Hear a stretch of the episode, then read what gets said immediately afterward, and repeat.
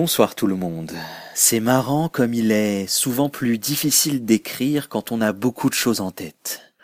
On pourrait se dire que c'est l'inverse. Plein de choses en tête, ce sont plein de choses à dire, à raconter, à partager, mais ce sont aussi plein de choses qui se bousculent, se battent pour prendre la première place, celle qui compte vraiment au bout des doigts, pour sortir enfin.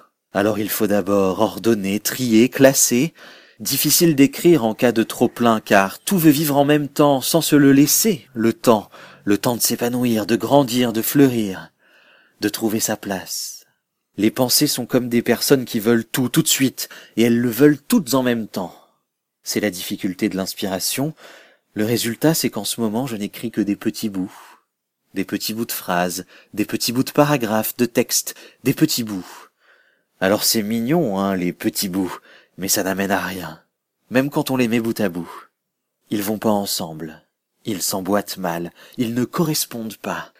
Du coup, mes petits bouts, ils attendent dans un coin, sagement, de retrouver un sens, et surtout de retrouver d'autres grands bouts dans lesquels ils pourraient enfin s'insérer, et se sentir comme chez eux. Ça peut pas se forcer, ça. Ça colle ou ça colle pas, y a pas d'autre cas de figure. Ce qui peut se forcer, par contre, c'est l'écriture en elle-même. La construction, parfois il faut s'obliger à écrire des gros bouts, même s'ils sont pas parfaits, pour donner vie aux petits bouts, leur insuffler une nouvelle existence. On reviendra dessus après pour les perfectionner quand on aura la tête un peu vidée, mais ça permet en tout cas d'avancer, de pas garder le trop plein dans la tête, de pas le laisser prendre toute la place et tout bloquer.